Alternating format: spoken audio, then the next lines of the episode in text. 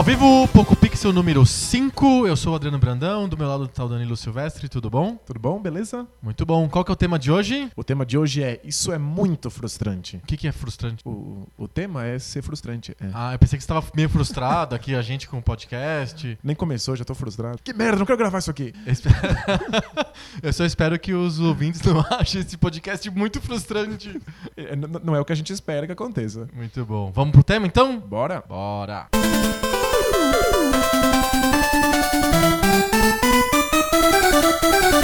E aí, o que, que é frustração em videogame? É só diversão, só alegria, só coisas felizes? Um mundo de sol e gramados verdes e céu azul? Ou também tem trovões e dias que a gente fica muito puto da vida? Ah, Acho que alguns jogos até querem que a gente não se sinta confortável passeando em gramados verdes e no céu azul. Alguns jogos querem desafiar a gente, tirar a gente da zona de conforto. Aham. Mas tem uns que tiram a gente da zona de conforto e tac- tacam a gente na privada.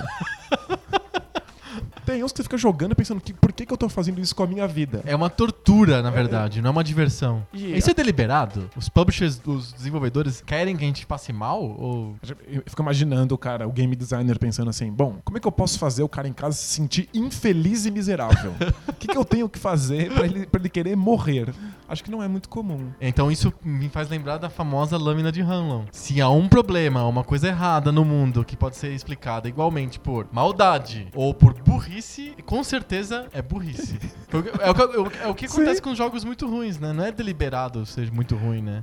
Eu consigo lembrar de um jogo que é deliberadamente frustrante. Ah, É de um, um diretor de cinema japonês que resolveu que ele iria fazer um jogo de, de, de videogames. Ele não era um grande fã de videogames. E ele fez um jogo que era simplesmente pra tirar você do sério, te enlouquecer e deixar você puto. Uma das, das fases do jogo, você tinha que esperar alguma coisa por seis horas. Nossa Acho que era, Senhora. era uma tinta invisível. Você tinha que, você tinha que colocar ela no calor, esperar seis horas pra ela surgir. Mas tirando um gênio maluco, um, um- Não, tem mais um um, jogo japonês que é doido. feito pra isso. É um jogo do Mega Drive chamado Desert Bus, que, Que- é um que- jogo que nem do foi Penn Teller. lançado, Nem né? foi lançado, é um jogo do Penn Teller. Não sei se você lembra do Penn Sim. Teller. São dois comediantes canadenses. E aí eles fizeram um jogo que é, basicamente, você tem que dirigir um ônibus no deserto entre Las Vegas e Phoenix, sei lá. É, acho que são oito horas de trajeto e é isso. E não tem nem obstáculos, Não, não, tem, nada. trânsito, é você só só anda estrada. frente. É só a estrada, não E- tem nada. E diz a lenda que quando você chega, depois tem que dirigir de volta.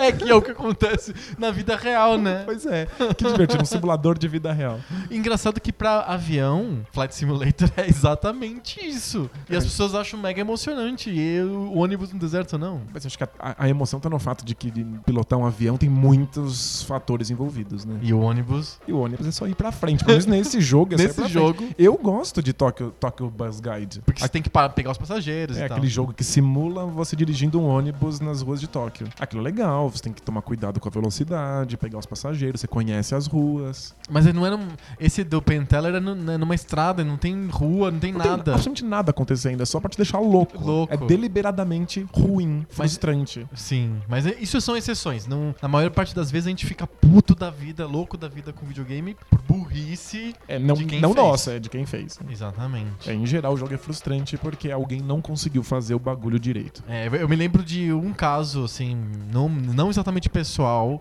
de jogos, jogos muito difíceis. E, e esse jogo, no caso, era um jogo chamado Captain America and the Avengers, que era um porte do arcade feito pro Super Nintendo. Era um bom porte? Era um bom porte, era um porte mais ou menos fiel ao arcade. É é típico do, do Super Nintendo, do Mega Drive, é, são consoles feitos pra emu- fazer bons portes de arcade, na verdade. Eles funcionam bem. Eles funcionam bem pra emular arcade. E tinha um amigo meu que chamava Adriano também, e ele tinha lá o Super Nintendo dele, ele tinha, ele era um leitor de Marvel assíduo e tal, e ele comprou lá o Captain America and the Avengers, e o jogo é muito difícil. OK, ponto, é, termina aí. O lance é que um dia eu cheguei na casa dele e aí eu via na tela, a gente jogou muito videogame, como a gente fazia sempre, e aí eu vi na televisão dele, que ele tinha no quarto dele, tinha uma mancha eterna na, na, na, na televisão, no canto superior esquerdo, assim, tinha uma mancha, assim, tem uma sombra preta em cima da televisão. Você conseguia ver a imagem ali, mas tinha uma sombra preta em cima. Entendi. Eu tive horas jogando videogame e aí eu perguntei pra ele. O que, que é essa sombra preta? Aí ele, ah, não é nada não. Opa, aí, aí tem coisa. Aí eu, hum, aí eu esperei. E aí, quando apareceu um amigo dele, eu, eu perguntei de novo, na frente do outro cara: O que, que é essa sombra preta aí? Aí ele: Não é nada, não. Aí o, o amigo dele falou: Ah, então. Foi aquela vez que a gente jogou Captain America and the Avengers que estava tão difícil que ele arremessou o controle na televisão e ficou a mancha pra sempre daquele momento de ira. Ele destruiu a televisão Ele por causa do destruiu jogo. a televisão. Parênteses. Sobreviveu o controle do Super Nintendo? Não, então, era um controle daqueles turbo, sabe?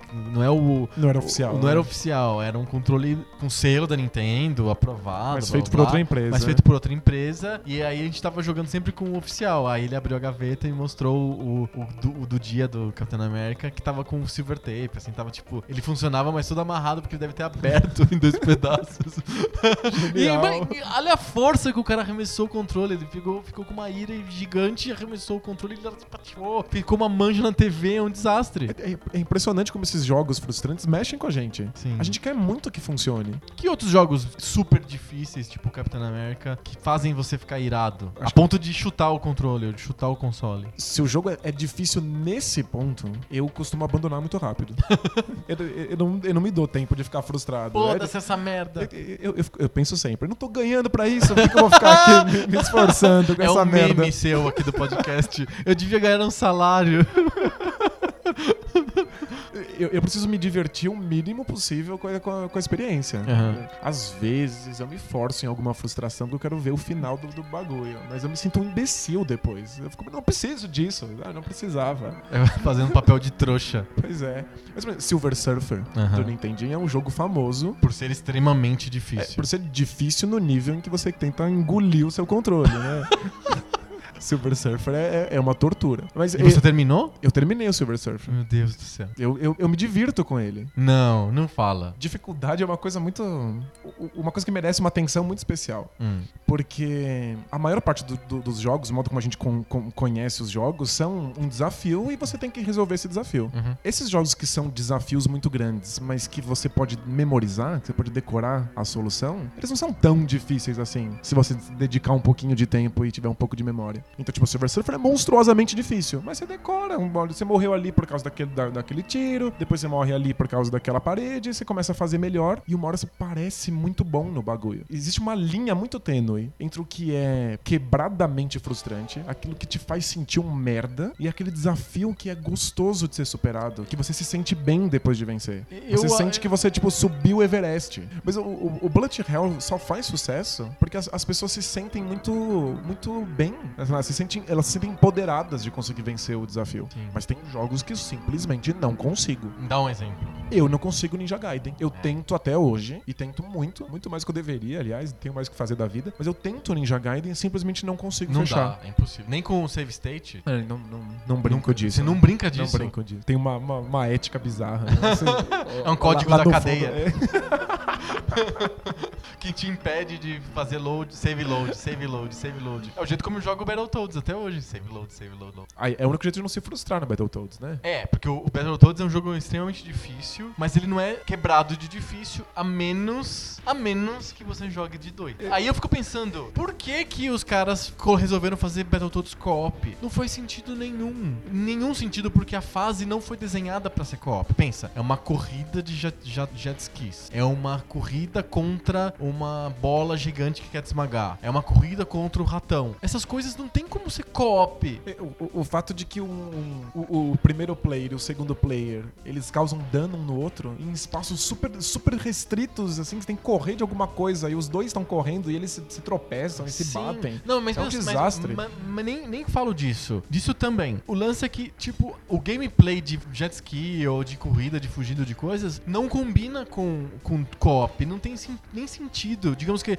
eu tenho que pular obstáculos. Aí eu pulo e o meu, meu amigo co-op não consegue pular e pum, bate a cabeça na parede. E aí? Eu continuo e ele fica lá pra trás, a tela tem que dividir. É, não faz nenhum Não sentido faz nenhum mesmo. sentido. E eles colocaram o co-op, eu acho, no Battletoads, porque a primeira fase lembra vagamente um, um beat'em up. Parece um, um Golden Axe ou um Double Dragon. E aí o co-op faz sentido. Mas o resto das fases é muito diferente Não tem disso. sentido. É a única fase que tem um beat'em up mais desenvolvido. Dúvida. Todas as outras fases têm pequenos momentos de beat'em up, mas não são sobre isso. Então, o meu palpite, e acho que tem, uma coisa na programação do jogo que pode suportar a minha ideia, é que o, o co-op foi colocado depois. eu também acho. O, o meu palpite vem do simples fato de que quando a vida, as vidas de qualquer um dos players termina, Acabou o jogo. o jogo termina. Aham. É que, tipo, eles não conseguiram reprogramar isso. Já tava Sim. programado, que acabou a vida, fim do jogo. É bem, bem provável que tenha sido uma decisão comercial. Ó, é o seguinte: Tartarugas Ninja, que é um, um beat'em up clássico, é co-op. Esse Battletoads com esses sapos aqui é fe- parecem tartarugas. Parecem tartarugas ninja, são verdes e dão porrada.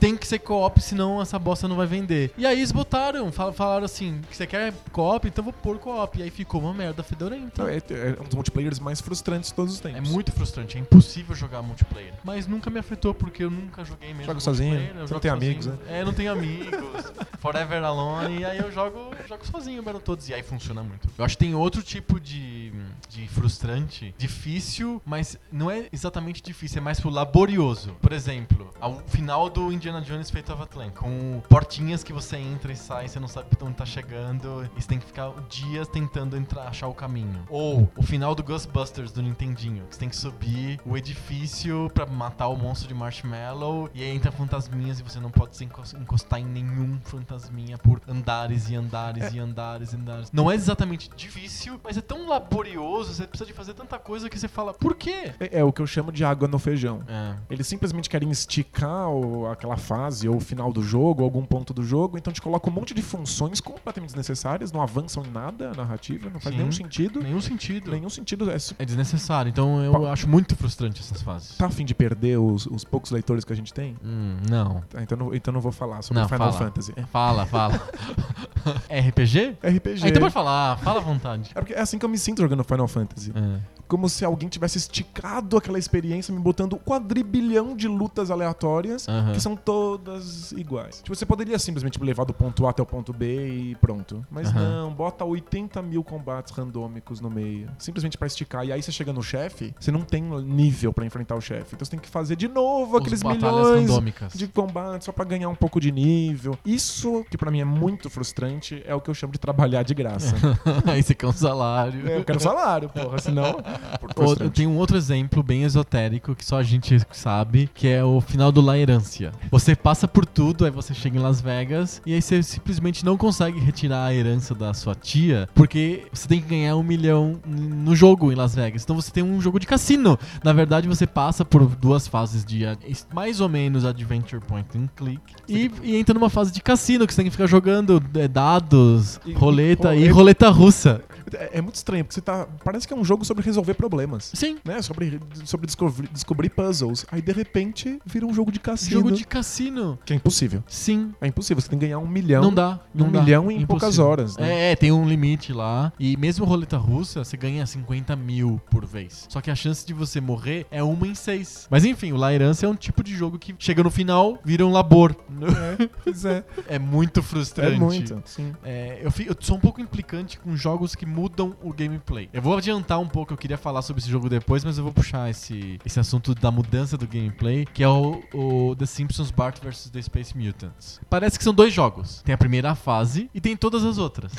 Verdade. A primeira fase é uma fase, tipo, quase um point and click adventure. Você tem que capturar lá, pintar 25 objetos roxos e aí tem a cidade pra você fazer é, ir, voltar e, e resolver enigmas. Tem que comprar objetos, Comprar objetos. testar pra ver se eles funcionam ou não. testar, pa- ligar pro bar do Mo, Passar passar, um trote, conversinha e tal. Tem um, todo um quê de point and click adventure. Passa por isso, já com- depois eu volto a fa- a falar sobre essa fase, né? Esse não é o único problema do jogo, mas é quando você passa dessa fase, vira um jogo de plataforma. Com comandos bem Com questionáveis. comandos né? horríveis, super difíceis. O, o Bart, tá, parece que ele passou é, Manteiga. manteiga no É. sapato e ele não para quieto. A assim. Marge untou ele antes dele sair de casa, ele ficou daquele jeito. Tipo, ele,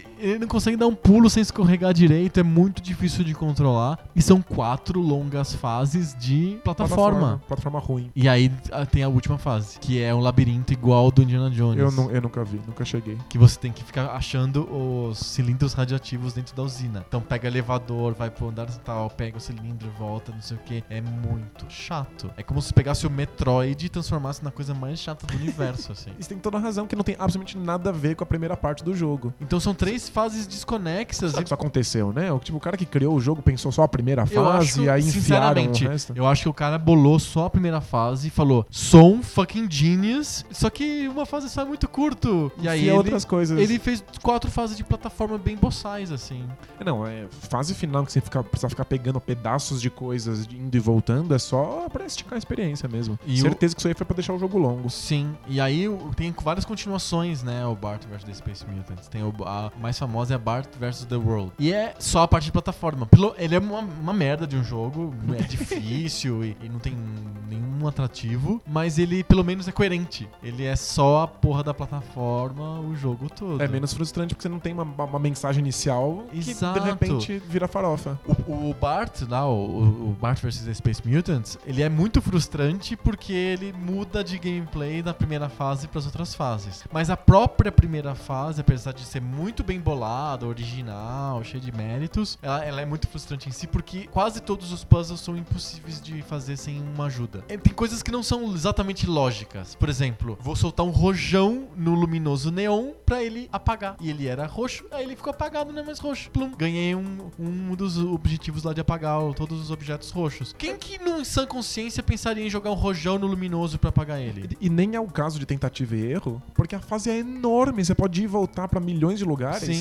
Você pode tentar jogar esse rojão em 400 milhões de lugares diferentes. E ele, é- ele termina ainda. Você precisa conseguir dinheiro pra comprar mais. Aí acaba na lojinha. Você tem que ir na lojinha e tal. Tipo, Não, faz sentido. não você, faz tipo, sentido. Ou você sabe ou você não sabe. Exatamente, e é o que, o, que todo mundo chama de é, um jogo feito pra vender revista. Você só consegue passar da primeira fase se você tiver um guia. Ou é o guia oficial que, sei lá, a Claim vende por 20 dólares, Que, que safados. safados, ou é Nintendo Power, ou revista videogame aqui no É que é- Brasil. E aí, esse, esse tipo de jogo, e tem outros jogos que são assim, são jogos extremamente frustrantes porque é impossível de você resolver o jogo pela lógica, só pensando, assim. Você tem que, tem que ter uma ajuda externa, é impossível. Então, pra mim, é deliberado. É feito pra você não passar da primeira fase. Ou, ou, Ou talvez- é ou- burrice. ou é só burrice, pode ser péssimo game design. Porque quando você resolve sozinho um desses quebra-cabeça, você se sente o máximo. Sim. Você se sente um explorador, alguém que entendeu as regras do- de um mundo que você não conhecia. Mas tem uma linha que você não pode cruzar. Sim, é, um- os jogos do Adventure são, são isso. São, é o prazer que te dá de resolver um, um- um super enigma. Eu me É. lembro que nunca fiquei tão feliz num, jogando um videogame quando eu resolvi alguns enigmas do Day of the Tentacle. Principalmente os que envolviam passar coisas na privada. Passar de, um, de uma época pra outra. Aquilo me deixava extremamente feliz, assim. Eu, eu- eu lembro de ir pra escola e ficar tentando resolver na minha cabeça, assim, pensar quais coisas eu vou tentar quando eu voltar pra, pra casa no The Dig. Ah, o The Dig tem uns puzzles muito difíceis e eu ficava o tempo inteiro obcecado pensando neles. Era uma delícia. Quando eu voltava pra casa e eu resolvia, Sim. eu realmente me sentia incrível. Tipo, depois que você resolve o puzzle, você faz. Ai, claro, isso é óbvio. Aham. Eu devia ter pensado nisso antes, mas tem uns puzzles que você resolve e fala: O quê? Essa porra não faz nenhum sentido. Eu É. tentei qualquer merda aqui funcionou. Sim. Tem um no, no, no Green Fandango, Hum. que é tipo o último grande point and click da LucasArts. Da LucasArts. Tem uns que eu resolvi, eu não sei o que aconteceu. Eu não faço ideia de qual foi a solução do puzzle. Eu simplesmente usei um item com outro item, num outro item, num momento específico e pronto. Eu. eu Funcionou. Funcionou, resolvi. E tipo, eu já tava empacado naquilo há horas, eu não vou reclamar que, que passei pelo bagulho. Aham. Isso é frustrante. Quando você resolve o puzzle e fala, não entendi bosta nenhuma, é frustrante. Quando você resolve e fala, porra, era óbvio, aí é uma delícia. Eu acabei de lembrar de um momento de frustração do Larry, que é um jogo que eu gosto muito. Tem uma parte que você precisa de ganhar dinheiro pra você passar. Você tem que comprar lá alguma coisa pra, pra aquela mulher que você acha que é a mulher da, da sua vida. Aí você tem que trabalhar e ganhar dinheiro. Você tem que ir no cassino. É igual lá a herância. Tem um cassino e você fica jogando blackjack, não sei o que, e dados, eu acho. Acho que são os dois jogos que tem disponíveis no Larry. E aquilo é extremamente chato. Tanto que a maioria das pessoas aplicam lá um cheat code ou um- tem um load lá que você baixa na internet, um arquivo de load, que é já, já vai pro Larry cheio de dinheiro. Aí você só joga a parte, a parte dos puzzles mesmo. Entendi. Mas por quê? Porque o, o jogo do Larry, se você- eu botei no, no post que eu fiz sobre o Larry no, no Poco Pixel, é, tem um vídeo com, com o jogo inteiro. E é tipo 14 minutos. É um adventure super curto. Tá lá só pra esticar mesmo. Aqueles história de cassino só pra aumentar a experiência do, do jogador. Então, o, o Shenmue, que eu amo tanto, né, o jogo do Dreamcast, que é provavelmente o meu jogo favorito, tem uma situação similar, que é o tipo grande momento merda do jogo. Hum. O, o Ryo Hazuki tá na China e para tentar resolver um, um assassinato do pai dele e ele é assaltado, fica sem dinheiro. E ele precisa de uma grana para fazer uma coisa que Pô, eu não mas vou é, dar é spoiler. sempre pegar, pegar dinheiro. É, é- É. Não tem, o pessoal que bola os plots dos jogos não tem imaginação nenhuma. Mas eu, eu- entendo o que o Suzuki tá fazendo. Quando eu tô interpretando o Ryo Hazuki, eu sou um estrangeiro Uhum. numa terra desconhecida, completamente sem dinheiro, me sentindo super frágil naquela Sei. situação. E aí eu preciso arrumar empregos. O que é um, um jeito legal de você conhecer a cidade, você conhece vários Aham. empregos, você pode carregar caixa, você pode ficar olhando pachinko. você vira, tipo, o cara, o cara que lida com dinheiro do pachinko. Sei. E, tipo, isso é, é divertido, porque você conhece a cultura, e numa situação de bastante fragilidade. Mas, por exemplo, o, Só que- o GTA V tem fases que você tem que trabalhar nas docas pra você se infiltrar lá no negócio. Você tem que ficar carregando carga, levar uma Mas é- carga de lado é pro outro, mas é legal. É legal porque é é curtinho, é só pra te mostrar um ambiente novo e uma, e uma mecânica nova. Sim. Então, o Shenmue é muito legal. Você vai lá, dá uma trabalhadinha, só que não é curtinho. Demora muito. Precisa de uma puta de uma grana. te paga um puta salário de miséria pra ficar car- carregando caixa. Tipo, ou o Yu Suzuki tem uma puta visão social e quer que você se sinta explorado pelos capitalistas porcos. Ou então ele simplesmente não, não se tocou que era chato. Trabalhar de graça é chato. Sim. Trabalhar ganhando também, mas tipo, de, de graça é insuportável. Parece que é um mal comum. Dá pra fazer uma- um verbete na Wikipedia: jogos alongados por necessidades monetárias. É. Se você colocar jogos al- a- a- alongados por necessidades de XP, nossa, a, a lista Ah, é infinita. é infinita, é. E tem, tem casos também que a experiência fica ruim porque os controles não são bons. São mal programados. O, o Bart que pula nas plataformas lá e escorrega é um exemplo claro. Ou o É. próprio Ninja Gaiden, que é um jogo muito bom, nada frustrante, apesar de ser muito difícil, ele é chato porque quando você leva o impacto, você dá um, você voa uns vários metros pra trás. Não interessa se uma formiga te mordeu e você, você dá um pulo gigante pra trás. E aí o overcome é muito maior do que o golpe em si. Você te leva um golpe que tira duas, duas energias, Só que aí você dá um pulo pra trás, você bate em mais três caras e perde 18 energias, sabe? É o pior, é de- você toma um peteleco na orelha, Aham. você voa 10 metros pra trás e cai no buraco. Cai no buraco. Isso é irritante. Que frustrante que é isso. Ou mesmo o Mega Man. que é- Mega Man também tem que um pouco é, isso. É, puro aço, mas quando ele toca, ele, ele toca seu dedo mindinho numa, no- numa estaca que tá no chão, ele explode. Tipo, ele é alérgico a pontas de estaca. mas eu acho que tem duas coisas diferentes em jogo aí. Hum. É, uma é o, o controle, que você sabe qual é, o jogo te diz qual é, e você tem que lutar contra ele. Uhum. Tipo o Bart que escorrega ou o Ninja Gaiden que pula 10 metros pra trás. Sim. E, tipo, às vezes isso é frustrante, mas você sabe do que se trata e fica tentando lidar com essa, com, com, com essa regra. Uhum. Outra coisa é quando não dá pra entender qual é a regra. É. Quando às vezes o personagem pula 10 metros, às vezes não, às vezes ele sobe na plataforma, às vezes ele não sobe na plataforma. Isso é a coisa mais frustrante do mundo. Um jogo que você não pode dominar porque cada hora ele faz uma coisa diferente. Eu fico pensando no Zelda, no Ocarina of Time do 64, que é um puta jogo foda, mas a, a física dele não é muito constante. Uhum. Às vezes você pula contra plataformas e o Link fica preso na plataforma.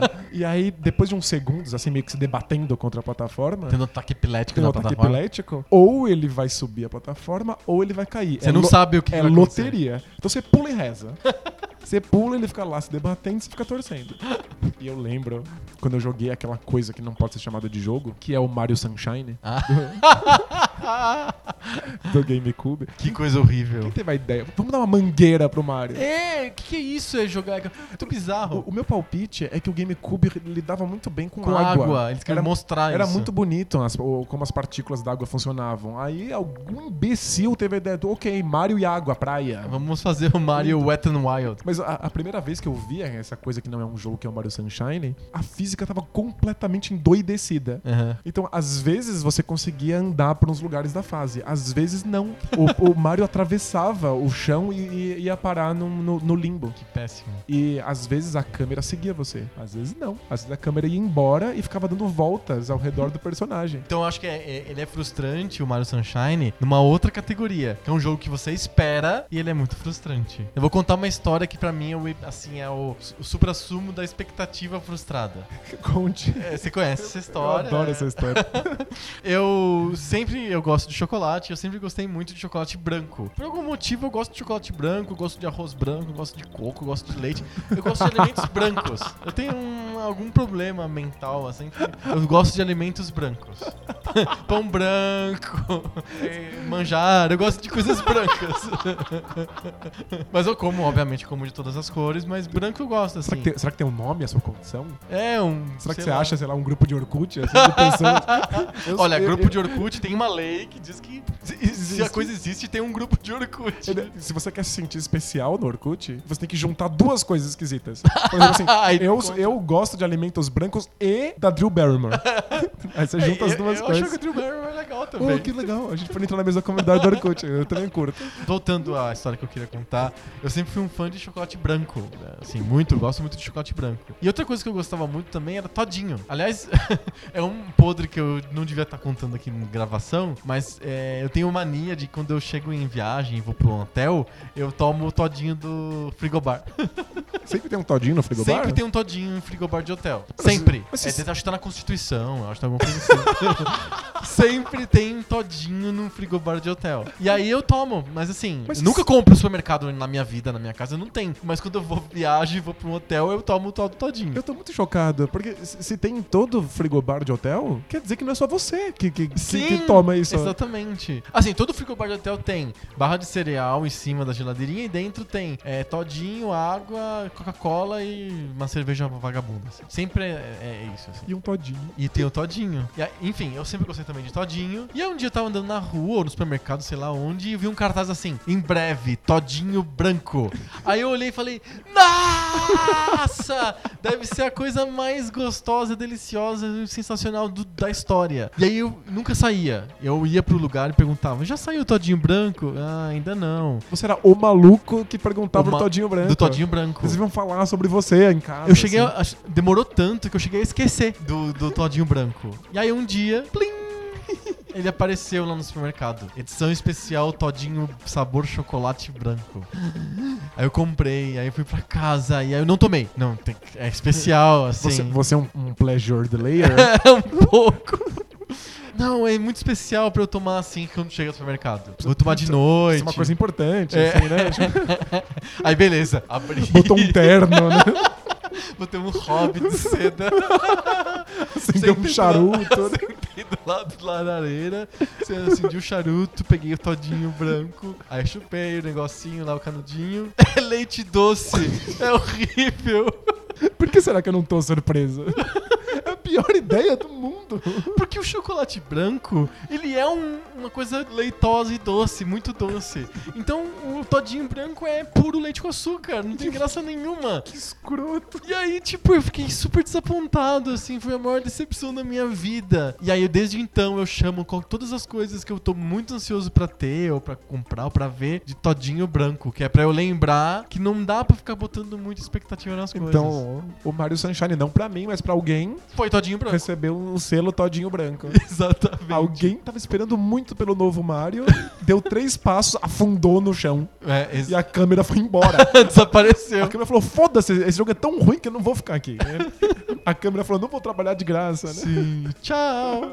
Tchau. O... Eu tenho um todinho branco que pra mim foi bem marcante. Eu sempre eu, eu sou louco e ainda até hoje eu gosto muito, apesar de eu achar um jogo um pouco injogável hoje em dia, fã de Dune 2. Dune 2 foi basicamente o primeiro grande jogo de RTS. Ele é antes do Command and Conquer e ele é muito inovador e eu fiquei fascinado Gente, por Dune 2 assim. Dune 2 é espetacular. É genial, assim, ele é todo equilibrado. Claro, hoje é considerado chato de você ficar construindo as coisas porque ele não tem facilitadores. Então, é- Você tem que fazer as, as plaquinhas embaixo das estruturas, uma por uma. É meio uma. Você tem que clicar, não- você não pode clicar em vários Sabe, soldados ao mesmo tempo. esse é o único problema do Dune 2. Tipo, ele seria jogável ainda hoje. Os exércitos são muito diferentes entre si, eles têm identidades, É as muito legal. são legais, as missões são muito legais, a história legais. sendo contada funciona. O único, o único motivo dele ser completamente jogável é porque você tem que selecionar unidade um. por unidade. Aham. Então, quando você vai fazer um ataque com 40 unidades pra vencer a última fase, que a última fase é o, é o- é o- demônio na Terra. É muito É difícil. muito difícil, você tem que fazer um ataque com 40 tanques, você tem que clicar um tanque, E le- mandar. levar até o lugar em que você quer atacar. Faz no mapa, você pode fazer no mapa, mas só que ele, assim. mas ele só vai, ele não ataca, ele só anda. Ah, tá então certo. você tem que clicar nele, ir até o lugar que você quer atacar, mandar atacar, voltar pra sua base e fazer isso com cada um dos seus tanques. Isso é. Mas tirando isso, que eu- você pode fazer patrulha, pra defesa até funciona de alguma maneira. Eu lembro que eu desenvolvi várias técnicas defensivas, assim, no Dune 2, e eu me sentia muito feliz de ter conseguido dominar o jogo. Sim. Eu adorava o Dune 2. E aí eu fiquei sabendo, vários anos depois, que ia ser lançado o Dune 2000, que era a versão mega moderna do Dune 2, com gráficos incríveis, porque o Dune 2 é um jogo antigo, tem gráficos datados e tal. E o Dune 2000 tem gráficos incríveis, não sei o que, fiquei super esperando o Dune 2000. Esperei muito o Dune 2000 aparecer lá no FTP Waters. Aí saiu o negócio. Aí eu tinha uma conexão de merda né, de internet. Demorou milênios pra baixar o negócio e tal. Instalei, fui jogar. Todinho branco. É, Muito todinho branco. Eu achei o Dune 2000 muito todinho É, branco. que- é que é uma questão de expectativa. O- E eu sei por quê. Porque ele é um pouco posterior ao StarCraft. Ah, não, é- é- cara, Com certeza. não tem como comparar. O Dune 2000, em termos de jogabilidade, é ultra genérico. É igual qualquer outro jogo É que, igual que, que Red Westbrook já tinha, já tinha é. lançado antes. Exatamente. Westwood, né? É Westwood.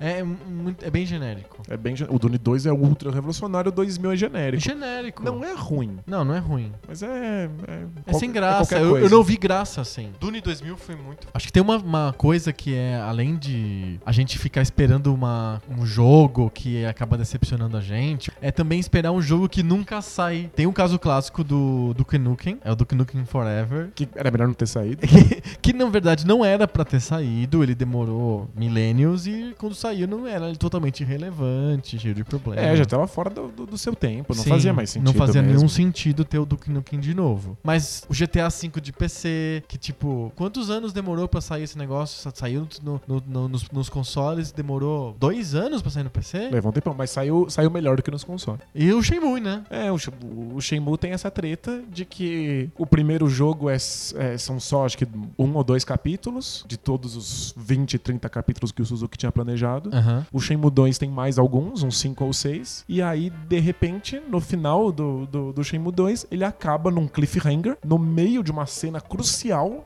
do, do jogo. Ele termina e dá um continua. Só que não continua, porque o jogo é de 2001, vai fazer 20 anos, o aniversário de 20 anos daqui a pouco. E todo ano, todo ano, quando vai ter E3, algum site diz que vai sair Shenmue 3. Aí tem um baita de um boost de acessos, todo mundo fica feliz. É um e- clickbait. É, é só isso. É só, é só de cozice. Que filhos da puta. E não sai. E nem vai sair. É que nem a gente esperar a continuação do desenho do Tom e Jerry. E quando a novela da Globo volta e o Silvio Santos resolve passar o programa dele, ele interrompe o Tom e onde tiver, coloca continua amanhã e, E nunca mais continua. É uma frustração eterna. O que que é mais frustrante? É esperar um jogo adiado eternamente que nunca é lançado? Ou quando ele é lançado e é uma bomba horrível, desgraçada? Acho que é, pi- é- é- é pior quando, quando vira bomba, né? Então é, mais- melhor do que nunca lance o Shenmue 3. Na, na minha cabeça, o Shenmue 3 é maravilhoso. Ele é fantástico. O melhor jogo do mundo. Fica na sua cabeça Na minha só. cabeça, ele é fantástico. Se, se lançar, ele pode ser uma merda. Já pensou a frustração de esperar 20 anos por um jogo que é um lixo? Eu sempre falo, já falei no podcast passado, vou falar desse de novo, do Indiana Jones e a caveira do reino de cristal, o reino da caveira de cristal, ou da Xuxa de cristal, sei lá o que. O Xuxa Lua de Cristal.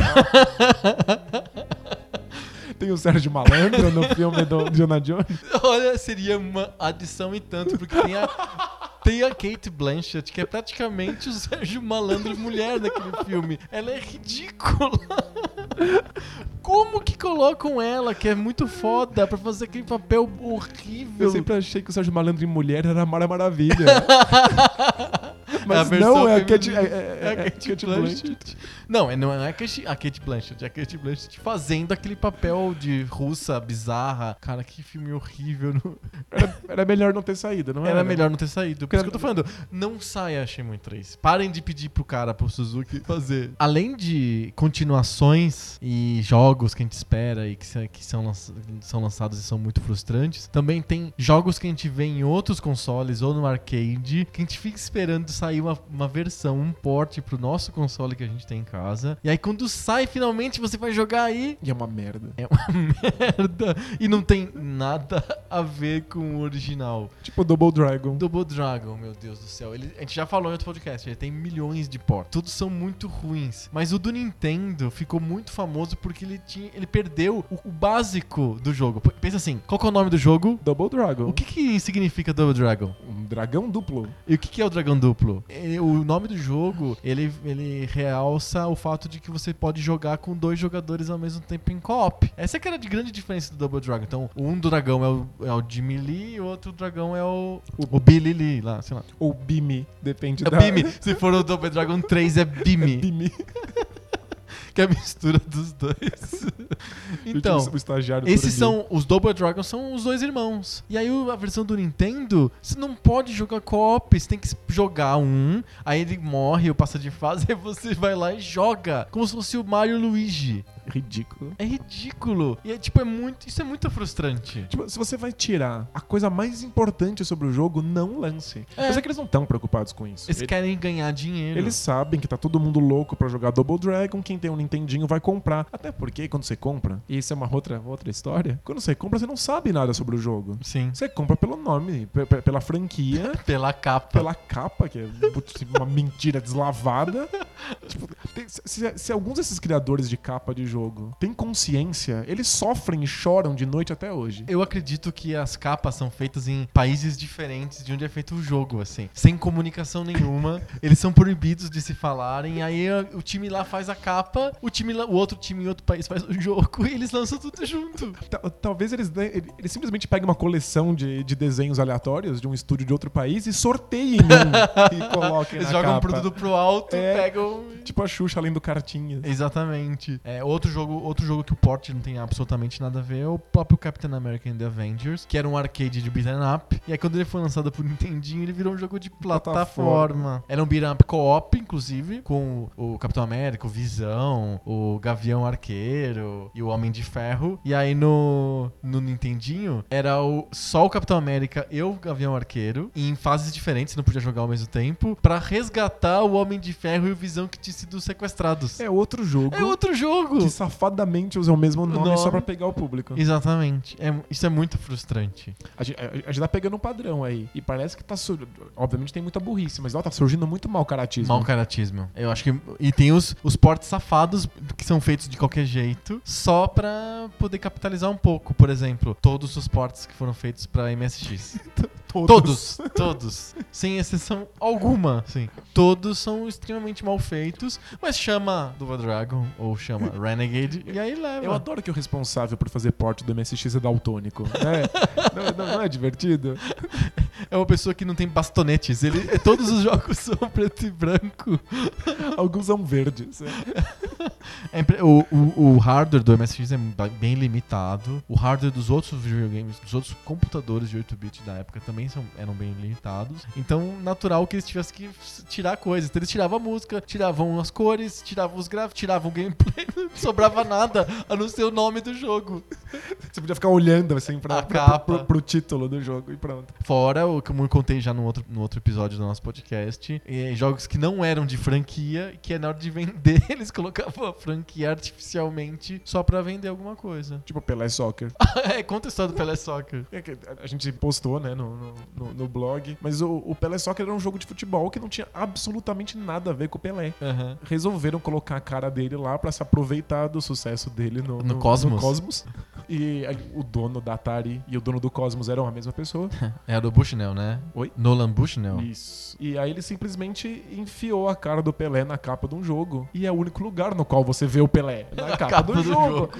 Ele não tá no jogo, ele não faz parte, não tem a seleção brasileira pra você jogar, não tem o Cosmos pra você jogar. São sempre jogadores genéricos, Três palitos. nome. Eles parecem meio uns, umas baratas, assim, uns besouros. Três, três besouros. É, é- é um futebol bem. bem. É- abstrato, assim.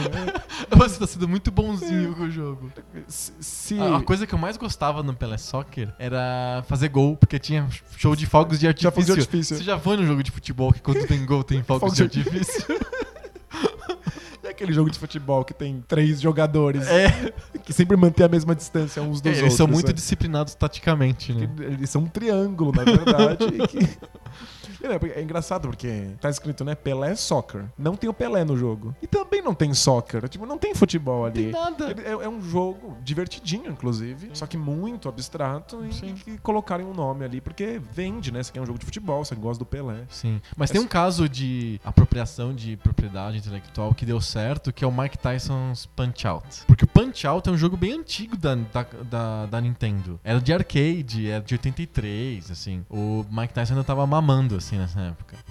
E aí o, o- eles iam fazer uma versão pra Nintendinho. Foi quando o presidente da Nintendo viu uma luta do Mike Tyson quando ele eh, nem sonhava ser campeão. Achou legal o cara, com- assinou meio que despretensiosamente um contrato de 3 anos por 50 mil dólares, assim, tipo, muito pouco dinheiro. E ele virou campeão E aí mundial, ele né? virou campeão mundial, ele pegou todos os cinturões, aí o cara falou: Tipo, Vou, vou pegar aquele meu né? jogo lá do Punch Out e vou colocar o nome do Mike Tyson. Só que não fazia sentido você ser o Mike Tyson. Era muito mais legal você ser um Little Mac, um cara qualquer, o Zé Ninguém. Enfrentar o Mike Tyson no enfrentar final. o Mike Tyson no final. E aí deu super certo, não é? É um jogo que é, obviamente, uma exploração do nome do Mike Tyson, mas é legal, o jogo é muito bom.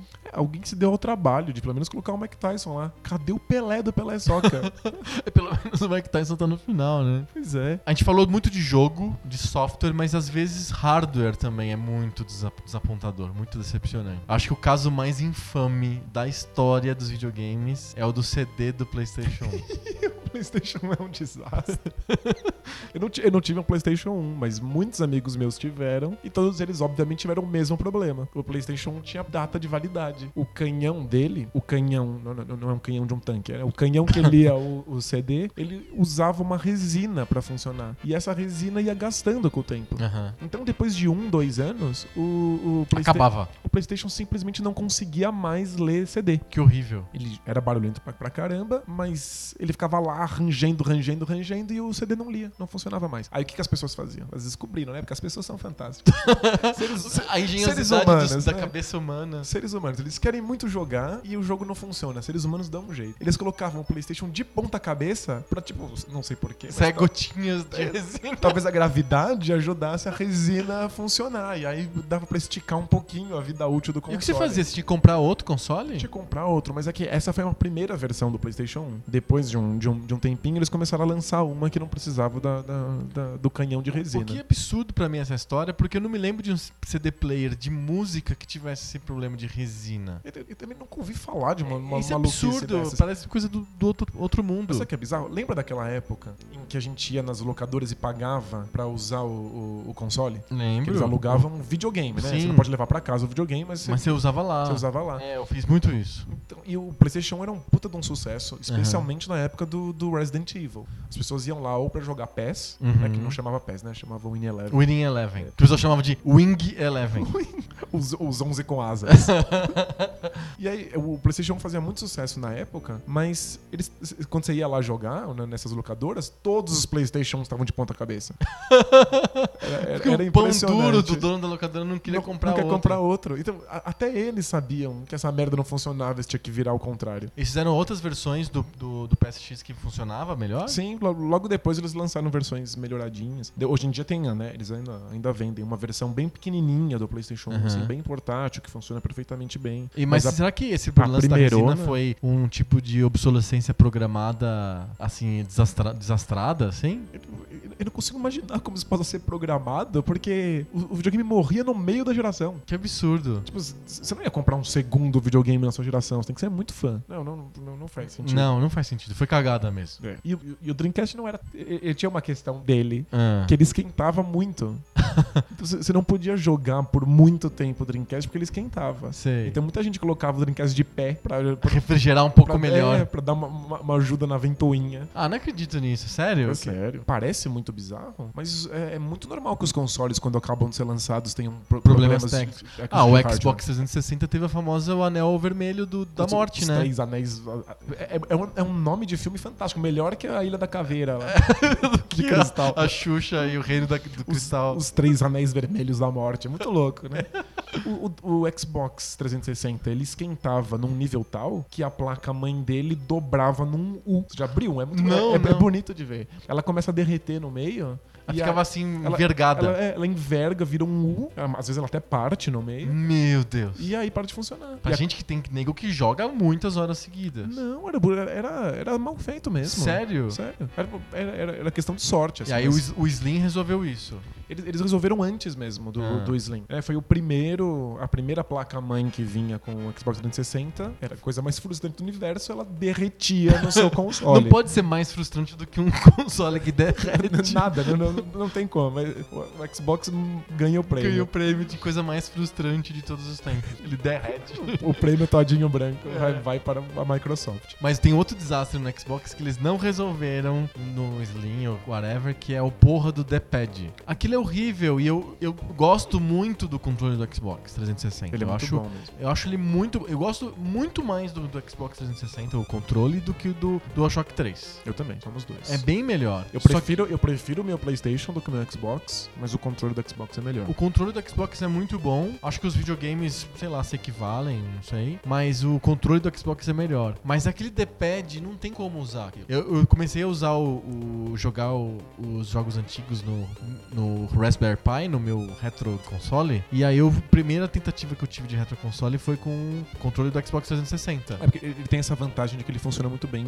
em computador. né? Não, ele funciona super bem. A Microsoft lançou lá um. Parece um mouse, assim, um negócio grande assim. Que você pluga no computador e ele vira um receptor do controle wireless do 360. E aí você pluga no Raspberry e funciona do mesmo jeito. Então é perfeito. Você aperta a bolota lá, pum, liga, é, tipo, tá funcionando. É maravilhoso. É, e o controle com fio nem precisa disso. O controle com fio é só espetar. Ah, no controle. Exatamente, é um controle USB comum. Beleza, só que ah, jogos antigos não foram feitos pra você jogar com o analógico. Eles não tem sentido nenhum. Eles não estavam pensando em analógico. Então você tem que jogar no D-pad. E vai jogar Battletoads com, com o D-pad do Xbox 360. Não. Simplesmente não funciona. Você põe pra. Eu, eu vou contar a história do F0. Eu adoro F0, né? E aí tem um fases que você, quando você pula na rampinha, você tem que colocar pra baixo pra ele pegar mais impulso. Tem uns preci- precipícios grandes, você tem que pular aquilo. Quando o D-pad do Xbox 360, você aperta pra baixo, o que acontece? Ele escorrega pra todos os lados. aí ele faz assim.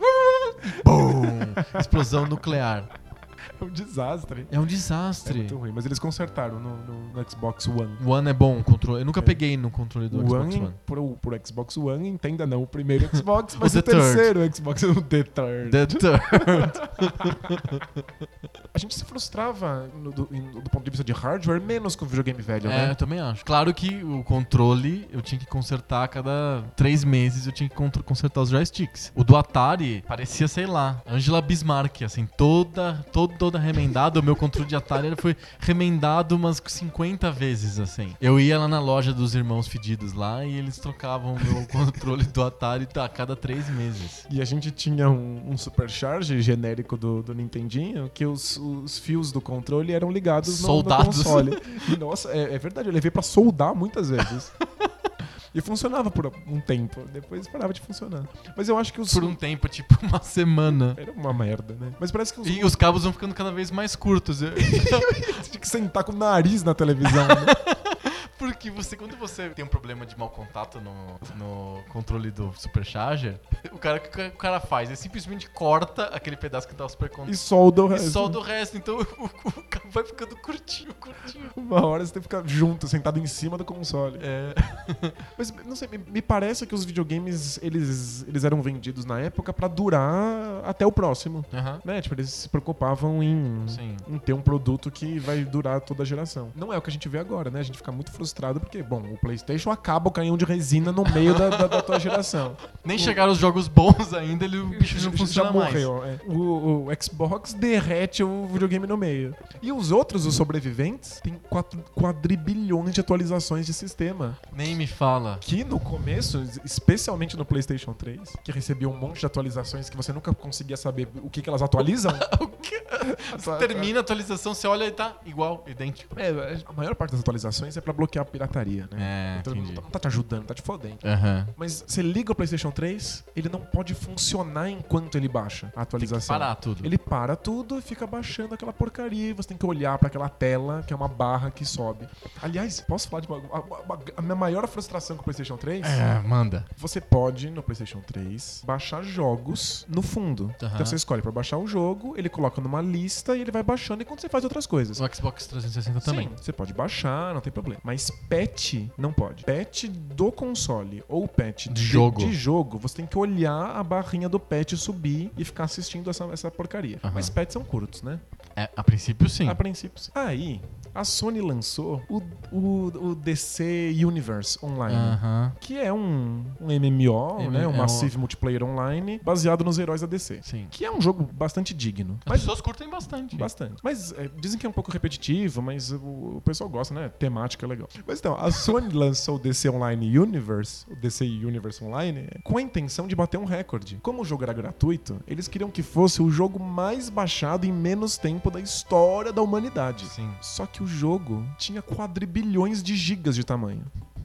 Então eles fizeram um truque. Eles foram muito inteligentes, porém safados. Eles fizeram o jogo ter 400 kbytes. Você baixa, pum, instalei. Você simplesmente chega lá e baixa o jogo. No dia seguinte, então, Updates. no dia seguinte todas as, as notícias davam 20 milhões de pessoas baixaram o DC online. Claro que sim, tinha 400 KB. Só que assim que você liga o jogo, ele começa a baixar um patch. Uhum. Só que um patch de 40 gigas.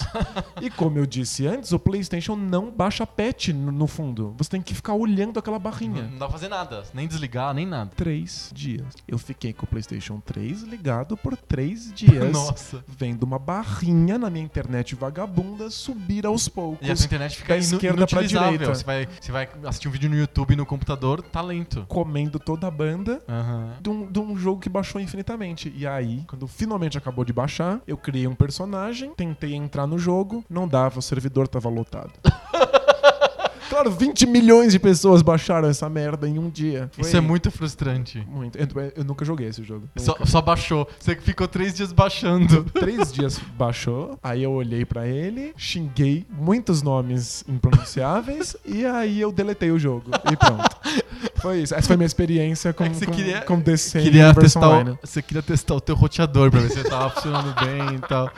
Tipo, não faz sentido nenhum, assim. Eles sabiam que o patch não podia ser baixado no fundo. Foi só de sacanagem. Foi só em busca do recorde. Eu me lembro que quando eu comprei o GTA V, a primeira coisa que eu fiz foi atualizar, porque você compra, Ah, ele não. vem com dois DVDs, no caso do Xbox 360 DVD. O primeiro, o, o primeiro DVD tem o jogo, o segundo DVD só tem o online. E aí você põe o primeiro DVD, porque eu tô me fudendo pro online e tal. Aí coloco lá o, o DVD, beleza, GTA V, lindo, update. Aí fica, e fica. Não é que eu não baixei, aí eu baixei 400k. Não, tem um DVD, tem 4 GB naquela pocilga.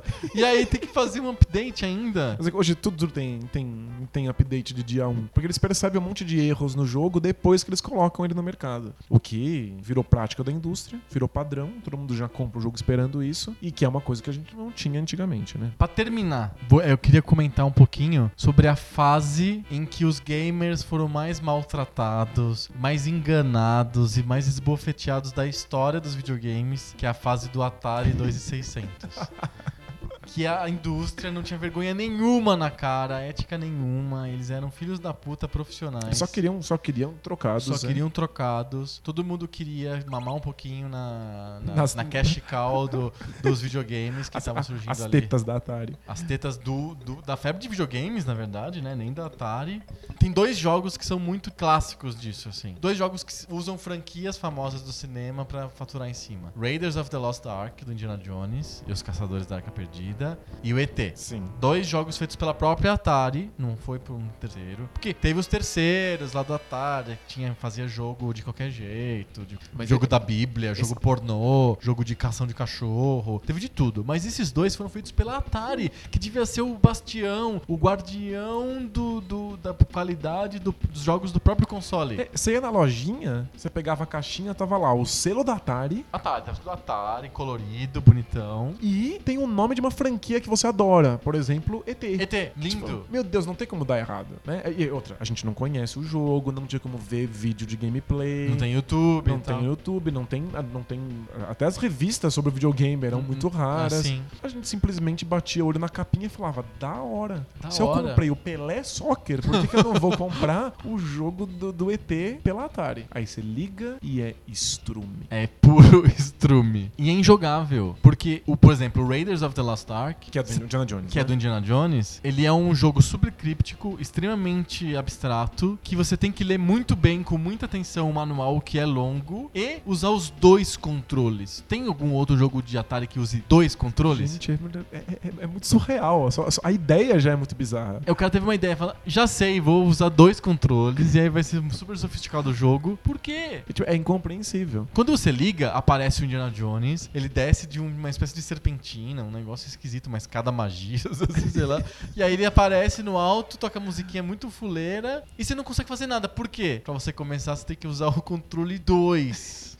E tem um, um monte. O, o jogo é basicamente sobre segredos. É, exato. É tipo, é um segredo atrás do outro, você não tem como saber o que tá acontecendo, você tá completamente perdido. Diz a lenda que se você lê o manual e ficar seguindo as, as, as regras, as dicas e as pistas do manual, você consegue fazer alguma coisa. É, é uma época estranha. É, é- é um paradoxo. É uma época em que o, o manual faz parte do jogo. Sim. Porque o jogo, o jogo não tem como passar muita informação, né? O jogo é muito limitado. Então ele é- o jogo é pensado às vezes como um companheiro para o manual. Uhum. Não o contrário. Tipo, o manual conta a história, o manual faz as coisinhas e o jogo é, tá, tá acompanhando. Só que, paradoxalmente, a gente não se importava com a porra do manual. A gente comprava o joguinho, jogava a caixa fora, que aliás tinha a arte vergonhosamente mentirosa. Mentirosa. Com a cara do Pelé.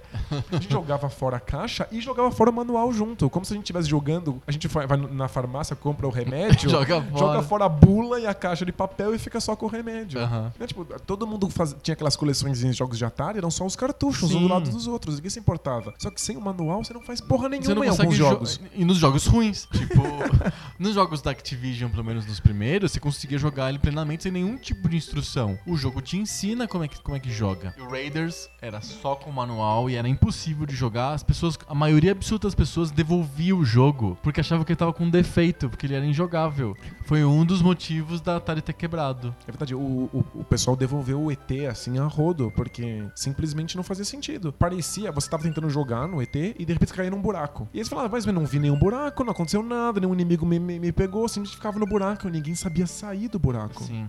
Tipo, os comandos são meio crípticos, o jeito que você tem que usar o controle e a lógica do jogo. O jogo até faz sentido. Eu acho ele até divertidinho, assim. Pô, Tem uma lógica, desde que você leia o, o- o manual. Não me olha com, com essa cara de, de psicótico. É, é você também, uma das maiores frustrações, já que eu tô falando de frustrações, a maior das maiores frustrações da, da minha vida gamer recente foi o maldito filme do Angry Video Game Nerd, que é muito ruim, é horrível, e ele faz um. ele salva a reputação do ET no final. Sempre era uma piada do Angry Video Game Nerd que o ET era um jogo tão ruim, tão ruim, tão ruim, tão ruim, que ele nunca faria resenha daquilo. Tem várias cenas engraçadíssimas que ele vai quase pega o, o- cartucho do ET e não pega, porque aquilo é tipo. É, é- é tão ruim que não dá, nem ele consegue. Nem encarar. ele consegue encarar. E aí ele faz, ele salva o jogo no final do filme. Ele fala que o, o ET não é tão ruim assim. Aí você tá me falando isso também? Mas eu acho. O, o jo- o jogo foi feito em dois meses, nem isso. Acho Sei seis, lá. seis se- o jogo foi feito em seis semanas. É um joguinho super simples, como qualquer outro jogo. é de captura de pedaços de coisas.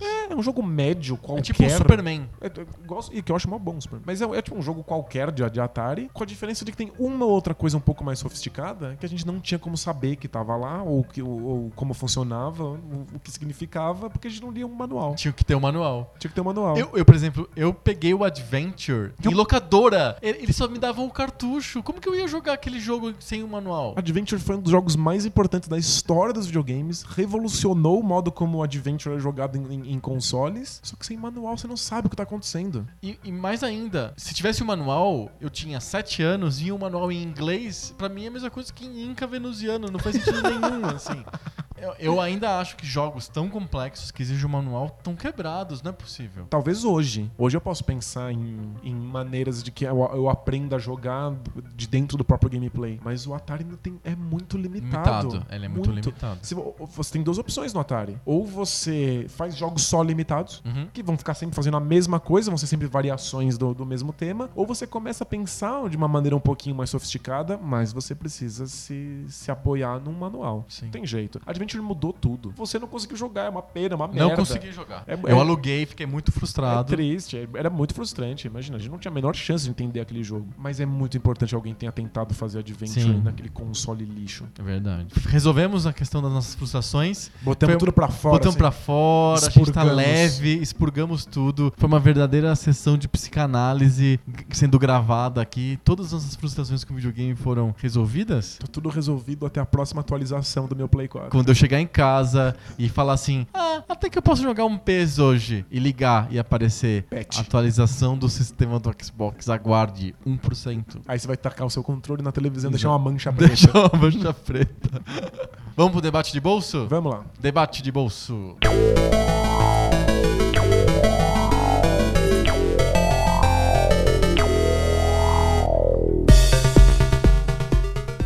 Debate de bolso, que é aquela nossa parte do podcast que a gente faz perguntas aleatórias, não combinadas, um pro outro, e a gente gera um debate instantâneo que pode ser bem divertido de acompanhar. É tipo, é tipo o encontro do Tinder, assim.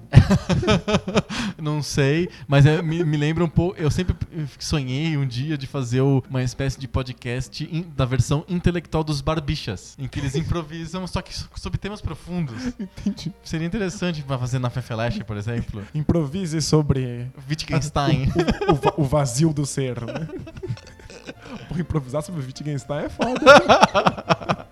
É, acho que essa semana sou eu. É, qual, qual- é a sua proposta? Então, eu tava sem muita ideia pra tema de debate de bolso, mas aí você no Facebook colocou um post e que me deu uma ideia. Será que aquelas aulas de OSPB que a gente achava super chatas na, na nossa infância na escola fazem falta pras pessoas hoje quando elas escrevem besteira no Facebook? Pera, traduz a sigla. OSPB, acho que você é um pouco mais novo que eu e não pegou essa fase. OSPB é a sigla que designa uma, uma matéria escolar do primeiro grau que é Organização Social Política Brasileira, que é basicamente ensina como que funciona o Estado. E as pessoas hoje elas criticam tudo no Facebook, mas elas não têm noção nenhuma de como que funciona o Brasil. Como é que funciona o Brasil? É com um poder, dois poderes, a presidente só pode tudo, ou não, não pode nada. O post que você colocou hoje era de um cara lá e ele explicou ah, as quais as responsabilidades do federal, estadual e municipal da saúde e da educação e da, da segurança. Da né? segurança também. Eu fiquei pensando, a gente podia falar rapidamente sobre como que funciona o Estado. Eu, eu vou dar um passo pra trás e começar Tá. com outra coisa. Ah, Nós estamos diante da geração do achismo. todo mundo acha tudo. Eu, eu não- eu não sei como aconteceu, mas nós todos fomos instruídos de que nós deveríamos achar coisas sobre todas as coisas que existem. Então, quando você assiste o filme, imediatamente já te perguntam: o que, que você achou? O que, que você achou? É legal? É legal ou não é legal? Gostou ou não gostou? Aí você vai no museu, você bate um olho num quadro, alguém pergunta assim: é bonito? É bonito ou é feio? É bonito ou é feio? E, tipo, é, é- é muito complicado porque a gente não, não, não se dá mais ao trabalho de, de se debruçar sobre alguma coisa É o que eu né, de- percebo. De, degustar a arte, de, de, de se permitir sensações contraditórias, porque a gente precisa dar uma opinião imediata sobre tudo. O Facebook tornou isso uma bomba, né, de uma bomba H. Surge um post lá na sua timeline e tem um espaço de pedindo, assim, desesperado, assim, pra, porque você comente alguma coisa. Aí você vai lá e fala, legal, ou achei merda. concordo, não Aham. concordo. Você tem que dar alguma opinião. E a gente começou, pelo menos é, o- é o que eu percebo na- na- nas redes sociais, que a gente começou a nivelar, como se todas as opiniões valessem. Uhum. Surgiu essa, essa frase, mas é o que eu acho, mas é, é- é só a minha opinião. Ou a, a variação merda que é, mas é o meu jeitinho. Então, o, o- o especialista ficou, ficou um pouco de lado na geração Facebook. É como se todas as, a- as opiniões valessem a mesma coisa. Eu fico, eu, eu fico lembrando do, do, do Sócrates. Do O, que jogava no Corinthians? o, do- o filósofo Sócrates tá. tentando convencer um amigo dele de que ele não vai fugir da prisão. Porque o amigo vai tentar ajudar ele a escapar da prisão e o Sócrates não quer fugir, ele quer ficar lá Aham. pra morrer. Ele tem que explicar pra esse amigo por que, que ele confia na lei, na lei que acabou de, de condenar ele à morte. Uhum. E o ponto é, se eu fosse um ginasta e eu quisesse ser um excelente ginasta, eu não ia perguntar pra qualquer um na rua como é que eu devo treinar. Eu ia pro especialista em ginástica. Se eu, se eu tô doente, eu não pergunto pra qualquer um que chá eu tomo, eu vou no médico. Então, pra lei, eu preciso ouvir o, o- o juiz. Não importa que ele erre, ele erra baseado em um- numa especialidade. Uhum. E, e- e isso não existe mais. A gente ouve todas as opiniões como se elas tivessem exatamente o mesmo valor na geração do Facebook. Então é, é muito fácil com que, que a situação política tá, tá, tá acontecendo na nossa vida, a política tá ao nosso redor, as pessoas opinam sobre ela imediatamente, instintivamente, especialmente no Facebook, mas também em outras mídias sociais de menos caractere. Nas outras redes azuis, a- tem a rede azul escuro, a rede azul claro. clarinha. As pessoas opinam sobre essas coisas, até porque elas querem fazer parte da. da- elas, elas querem pertencer a um grupo social de pessoas que estão falando disso, elas não querem parecer alienadas. Aham. Então você fala. Concordo tudo com tudo que você falou e tal. Mas será que as pessoas tivessem contato com esse conhecimento, elas não ficariam mais seguras de que elas não deveriam dar essas opiniões furadas aí? Então, é, esse é o ponto. Como ela- as, as pessoas opinam sem ter nenhum tipo de conhecimento político. Zero, nenhum. Zero, conhecimento zero. Elas têm o conhecimento da, da, da, da experiência particular da vida cotidiana. E do que elas veem na mídia. Sim, mas o, o, o problema é que são sempre visões completamente parciais e pessoais, né? Não tem qualquer tipo de universalidade ou de conhecimento das regras, da estrutura. Então seria essencial que houvesse uma matéria escolar que preparasse as crianças para entender como é que funciona o nosso modelo político democrático. Então, essa matéria existia, era uma matéria da época da ditadura, que persistiu até um, um tempo depois da redemocratização, que era essa matéria chamada USPB, Organização Social Política É Brasileira. que antes ela era educação moral e Não, cívica. não. né? É outra matéria. São duas matérias Ah, é? diferentes, que era o SPB e, educa... e EMC, que era Educação Moral e Cívica. Educação Moral e Cívica é blá blá blá, bobagem, buchitagem moralista, é, e foi substituída pelas aulas de filosofia, que são optativas é, no primeiro grau. E você sabe muito melhor que eu. Sim. E, e o SPB foi substituído por aulas de sociologia. Então, ah, os alunos hoje, em vez de aprenderem como que funciona o Estado, eles acham que isso deve ser dado na, na aula de geografia. E aí elas aprendem sociologia, conceitos de sociologia. Então, o que eu descobri, eu dou filosofia e sociologia. É, o que eu descobri com os meus alunos é que não faz parte da grade de nenhuma matéria entender como funciona a estrutura do, do, do Estado E brasileiro. as pessoas não ficam dando palpite no, no Facebook de voto distrital, sei lá do que. Então, sabe, a, a Constituição brasileira ela tem uma, ela tem um ponto muito específico que as pessoas não fazem noção, que é ela- é feita com cagaço de um golpe militar. Exatamente. Ela é toda feita com. É que nem um projeto de avião. Ela é feita cheia de backups, assim, pra uma coisa não deu certo, tem outra, tem outra, tem outra, tem outra, tem outra, pra não dar merda. Ela é toda desenhada para foi escrita por gente pós-trauma, né? É, ela é feita para que o presidente não possa dar uma de louco e fazer o que ele bem entender e virar um golpista. O problema, né, isso acaba saindo um pouco pela culatra, é que o presidente tem pouquíssimo poder político. O presidente tem muito pouco poder, na verdade. É, no- no- na Constituição brasileira, é, é engraçado, ela foi escrita para um parlamentarismo. Sim. Só que quando a gente colocou na- na- nas urnas, né, o povo pôde decidir se ia ser monarquia. Monarquia. A gente, podia- a gente tinha duas coisas pra escolher naquela, naquele plebiscito. Uma era a forma do Estado e outra era a forma de governo. E aí você podia escolher na forma de Estado república ou monarquia. E na forma de governo se era presidencialismo ou parlamentarismo. Poderia ter, mas eu, eu acho que foi considerado inválido quem votou assim. Você poderia votar na monarquia, Monarquia parlamentarista. Não, não, não, essa é normal. Sim. Você poderia votar na monarquia presidencialista. O que, que é isso? Monarquia absoluta? É um ditador? Assim, o que, que é ou, isso? ou será que tem um, tem um rei, mas ele fica ali só sendo legal e aí tem um presidente eleito? Tipo, não faz sentido. Então foi considerado inválido esse tipo de voto. Mas Entendi. você poderia até na cédula marcar lá: monarquia presidencialista. Tipo, Pois- não sense. É legal. É, Seria legal, né? Ter um rei absoluto, assim, né? Sem nem parlamento, nada, só o rei, assim. Um rei estilo Babilônia, assim.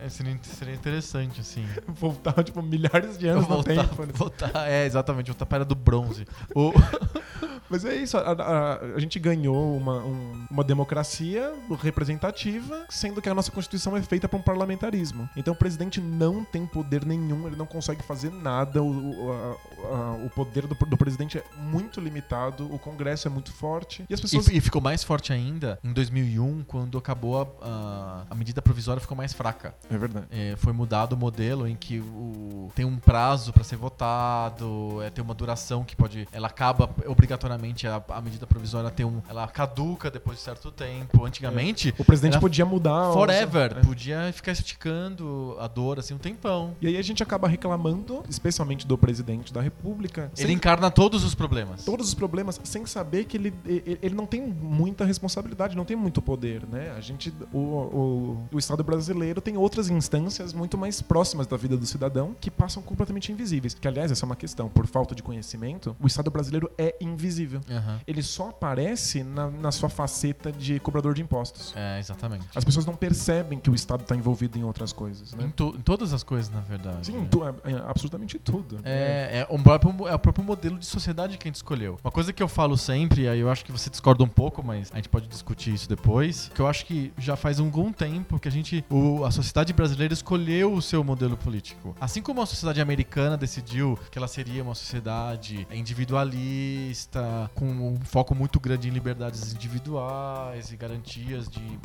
de você poder empreender, você montar exército, poder matar as outras pessoas. Tem vários conceitos que Você são ter armas, cons- atirar no cara que pula o seu muro. né? isso, são conceitos basilares do, do próprio que é ser os Estados Unidos. O Brasil também decidiu isso no, no século XX. Lá no começo do século XX, gente- o Brasil encontrou um modelo dele, que é o que eu chamo de uma social-democracia esquisita, assim, torta, mas que é. É um Estado garantidor de direitos, um Estado que tenta, de alguma maneira, apaziguar as diferenças sociais. É um Estado muito grande, não é um Estado pequeno. Essas coisas não tem eleição que muda. Não, não- as pessoas estão acostumadas. Eu nunca vi uma eleição em que se debatesse a sério, ó, não tem mais previdência social, hein, gente? O que vocês acham? Vai ficar muito mais leve? É, quebrou mesmo? Não tem mais aposentadoria pública. Você acha que um cara que propusesse isso se elegeria? Não, de jeito nenhum. Nem os taxistas votariam nesse cara. É, mas a, a gente tem nem, nem o João Dória Júnior votaria nesse cara. A gente tem no Brasil uma direita a, a lá Estados Unidos. Tem, tem um partidos que querem um... É, o- é o Kim categoria lá? Quem, quem que é esse cara aqui? Ah, tem, o, o- tem o pastor Everaldo, que quer, quer Estado mínimo. Ah, Mas ele, ele vai lá no programa de televisão e propõe não vai ter mais previdência social? Acho que, acho que não, mas não você- vai ter mais saúde pública nem escola pública? Não, mas... Não, isso são coisas que estão.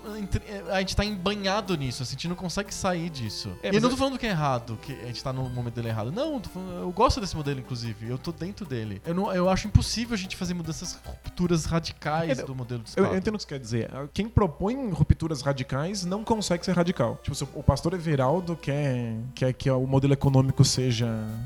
Seja. Estado mínimo. Liberal, Estado mínimo, e, mas ele não consegue ir na Impossível. na- não, ele não consegue ir num debate e falar que quer acabar com, a Aposentadoria, saúde pública ou a aposentadoria. Não, isso, não- isso não rola. Você tem, você tem toda a razão. Existe um- uma estrutura básica que foi consolidada, mas as pessoas elas não sabem qual é. Esse né, é o tipo, ponto. É, é uma coisa que se percebe, assim, que faz parte do imaginário. Eu acho que tem duas, duas questões aí que as pessoas não entendem. A primeira é a formação do Brasil, que é nós somos federalistas. Nós temos uma, divis- uma coisa tripartite, que é a União, os estados e os municípios. Sim. A, terceira, a segunda coisa que as pessoas não, não sacam é que o poder, esse modelo de poder que foi criado lá nos franceses, lá da Revolução Francesa, é o modelo dos do famosos três poderes. Nós temos o executivo, o legislativo e o judiciário. Eles são independentes e equilibrados entre si. As pessoas não conseguem. Na teoria. é. É sim, na teoria. E as pessoas não conseguem entender que isso também se replica nas instâncias. Então existe os três poderes na cidade, Sim. no estado e na União, no, no país como um todo. É complexo, é propositadamente complexo. É, e o, o, que, a- o que a gente acaba tendo é uma, é uma simplificação epidérmica, assim, é, é o, que, o que eu sinto. Eu sinto que a política não funciona. Só que você não consegue apontar os dedos pras, As pessoas certas. pras pessoas certas, pras coisas que estão quebradas, pras variações do modelo. Você não consegue apontar melhorias de modelo, porque você simplesmente não sabe o que tá acontecendo, é só uma sensação de que tá dando errado. E aí a resposta, a resposta padrão é culpar o indivíduo. Aham. Como se o Estado fosse uma coisa que funcionasse, mas os indivíduos não, não estivessem fazendo direito. Mas a gente não sabe nem o que é o Estado, nem qual é a Exato. estrutura que tá por trás. Não consegue diferenciar Então- estado de governo. Não consegue. E, e não, não consegue nem diferenciar uma pessoa da outra. Hum. né? Então, a gente acaba pessoalizando. Mas isso é uma, é uma, é uma questão já muito antiga dentro da, da, da democracia brasileira, né? Tipo, as, as pessoas se elegem se pessoalizando, Aham. os candidatos, e depois tomam a bucha do- da, da mesma maneira. Sim. Né? Tipo, é, acaba. É uma reação com reação. Exatamente. Então eu, eu acho que seria essencial que as pessoas tivessem na escola como matéria obrigatória, ou que no mínimo fosse parte obrigatória da matéria de sociologia ou de geografia, porque nesse momento não é de ninguém, é terra de ninguém. Eu dou para os meus alunos, eu enfiei, Você fala um pouco eu enfiei sobre no programa, eu dou. Estruturas estatal? Eu dou sobre a estrutura, esta- estrutura- estrutura estatal no terceiro ano do ensino médio em sociologia. Ah, tá. Mas eu enfiei lá porque eu acho importante. Você acha importante. Tipo, eu sou lone wolf na Aham. brincadeira. maneira, não, tipo, não é obrigatório. Uma, uma coisa que eu costumo falar bastante, lembrar os meus alunos, porque é uma coisa importante de, de, de se lembrar. O, o, o dinheiro que é gasto pelo prefeito ou pelo governador, ele não decide, não- ele, não, ele não tira da orelha dele e fala assim: ah, eu vou Vou, gastar. fa- vou fazer ciclovia. Eu vou, vou, fazer vou- de vou ciclovia. pegar, vou pegar esse dinheiro aqui, vou gastar tudo com ciclovia. Ou o que aconteceu na época da Copa do Mundo, né? Vou pegar esse dinheiro aqui da saúde e Fazer vou, estádio. Vou fazer estádio. Isso é uma coisa que, simplesmente não funciona porque o, o dinheiro é enviado para pastas muito específicas. Sim. Então, depois que o dinheiro é arrecadado e redistribuído pela, pela, pelo governo federal, ele tá preso em algumas coisas. Exatamente. Então, o dinheiro da habi- habitação só pode ser gasto com habitação. O, o, o- o prefeito pode fazer o que ele bem entender, desde que aquele dinheiro vá para a área de habitação. Sim. Então não, não tem como eu tirar dinheiro da, da, da comida das pessoas para colocar numa ciclovia ou tirar dinheiro do transporte e pôr num estádio. Não tem Tipo, como. é, não tem é impossível. como, é impossível. Inclusive, impostos. é, tem uma coisa que é muito engraçada aqui. Tudo que o governo tira de dinheiro da gente, a gente chama de imposto. Mas não é verdade. Tem várias categorias. E a diferença básica de categorias é que o imposto, que chama imposto, vai pro governo e ele faz o que ele quiser. Ele distribui no orçamento. Os outras Que é uma, contribuições. uma pequena parte, É uma né? pequena parte. As outras contribuições, elas têm, já, elas têm destino já no momento da coleta do dinheiro. Ela já é coletada para ir para Pra alguma coisa função. específica. Então, o dinheiro sai de você e já tem um destino certo. Não, não é porque é, não vai pagar juros da dívida, é, não vai cobrir rombo da Previdência, não vai construir o estádio da Copa do Mundo ou da Olimpíada. Então, se, se existe corrupção, se o dinheiro vaza em algum lugar, ele, ele sai de uma das pastas pro bolso de alguém, mas ele não sai de uma pasta para outra pasta. Sim. Ele não sai da área de habitação pra ir pra área de transporte. Isso é inviável. Eu acho engraçado quando, quando você compra raspadinha ou mega sena, Aham. o dinheiro que você, que você gasta Todo já, já vem divididinho. todinho esti- estipulado. Sim. Uma parte vai pro prêmio geral, uma parte vai para Pra, trans, pro acumulado, que tem um. pra acumuladinho. Pra acumuladinho, é. Aí vai lá, uma parte vai pra segurança, a outra, tantos por cento vai pra trânsito, tantos Esportes por cento olímpicos. vai pra esportes olímpicos, é, pra financiar o pessoal do badminton, né? É, do bobsled. Esgrima. E uma, uma parte vai para habitações populares. Então Sim. já, já vem tudo detalhadinho. Se- o pessoal que reclama de, de que o Estado é corrupto, reclama que pode reclamar que esse dinheiro não chega, que esse dinheiro vaza em algum lugar. Uhum. Mas ele não troca de um pro outro. Não. Não, se você está reclamando aí que o, o Estado tem foco demais em construir casa e não, não dá saúde, não, não tem como alguém estar usando o dinheiro de um pro outro. Sim. É, isso é, é- é muito importante de entender. E na época da Copa do Mundo, todo mundo queria opinar no Facebook, porque tem mania de opinar, Aham. sobre os estádios sendo construídos com dinheiro público. E, não, e na verdade não são, né? Eles, são, eles são dinheiro do BNDES. São dinheiro do BNDES. Tem que voltar com juros. Ele volta. E o Corinthians tá fudido, por exemplo, agora, porque ele não tá conseguindo pagar. Pois é. Não, nem pra Oderbrecht, nem pro BNDES. Eu adorava o pessoal com plaquinha, assim, né? Queremos menos estádios e mais educação. Queremos hospitais padrão FIFA.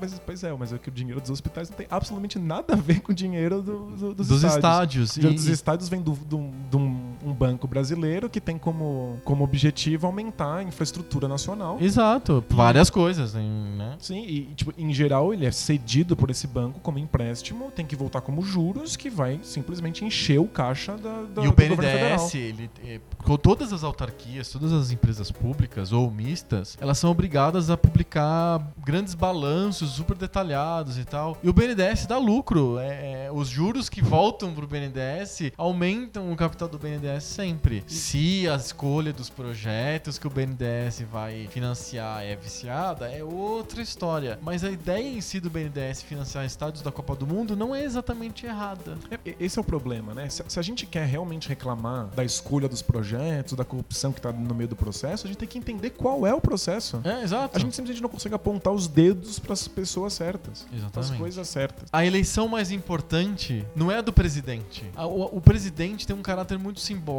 e ele lida com duas coisas importantes por causa do nosso jeito de, de, de Estado, nossa divisão, como foi criado o Estado brasileiro. Ele é um símbolo do país, então ele representa o Brasil lá fora. Ele é Isso um. aí. Vai lá, aperta a mãozinha. Isso, ele fala com o Obama, fala com a Isso, Angela tira Merkel, fotinho. Tira foto no G8, ju- fala, tira foto com os indianos, com os chineses lá e tal. Isso é um papel do, do, do presidente. Ele é um chefe de Estado. É, ele tem um outro papel que é o papel de definir a economia e, e coleta de impostos, É. porque é isso que o, o Estado, o Executivo Federal consegue fazer. E é isso. O, o presidente mais ou menos tem poder absoluto sobre essas coisas. Ah, esqueci, defesa. O presidente da República, ele é o Commander in Chief da- das Forças Armadas. Se, se tiver treta, Se tiver treta, ele que vai decidir se a gente invade o Paraguai ou não. você aperta o botão da bomba atômica ou não. Exatamente. É, é isso. Basicamente é isso. As coisas que afetam mais o dia a dia da gente, as- o hospital, a educação, um monte de coisas, elas são de alguma maneira normatizadas pelo governo federal, mas elas são executadas pelos governos estaduais, pelos governos municipais. É, essas eleições é que são as eleições mais cruciais pra nossa vida. E muitas vezes a gente fala assim: foda-se. O mais importante pra mim é aquela figura paternal e simbólica do presidente da República.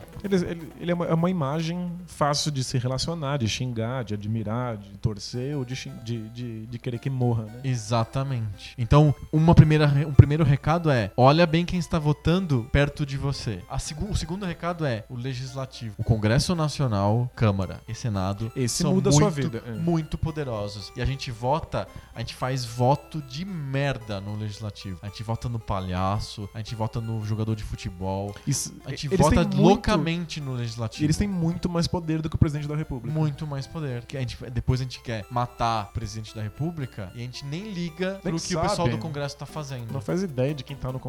E nem lembra que votou. Votou no cara da musiquinha, votou no palhacinho, votou em branco. Pessoal muito, muito sem preocupação com o voto pro legislativo. E é o mais importante. Pois é. E fica, a dica, acho que o governo federal tem um, um, um site com cursos para cursos online. Acho que o Congresso também tem um, um site com cursos de política. Acho que é o Congresso, né? É. Ele é, é um, é um site com, com cursos online para pessoas que assumiram cargos públicos. Então, depois que você passa no concurso, e você vai. Você tem que fazer o Você curso. vai assumir, você faz esse curso online. Então tem muita legislação. E tem um curso sensacional sobre, sobre política brasileira. Como é que- Estruturação política. a estrutura, como é que funciona, quais são os cargos, como- qu- quais são as, as, as áreas que eles cuidam. É bem legal. Fica a dica então, busquem conhecimento. Antes de escrever no Facebook, principalmente busquem conhecimento. Pois é, es- escutem o ET Bilu. É, Exatamente. Vamos ler cartinha? Cartinhas. Cartinha. Cartinhas.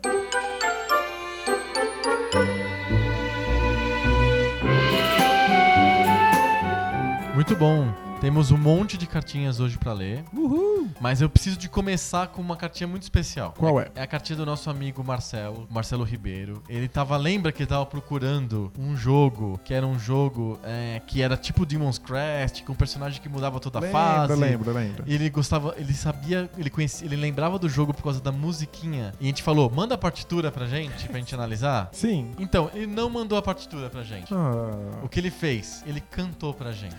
Então, com vocês, Marcelo Ribeiro.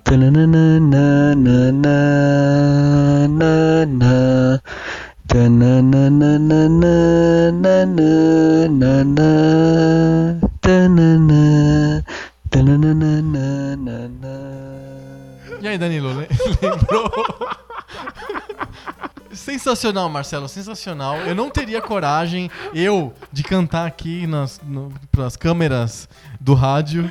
Ele ganhou o Campeonato Mundial de Seres Humanos. É incrível. Fantástico. Sensacional. Nossa, É, e aí, lembrou da aqui. música? Nossa, eu não, não consegui me concentrar na música. Pode tocar de novo? Então vamos tocar de novo.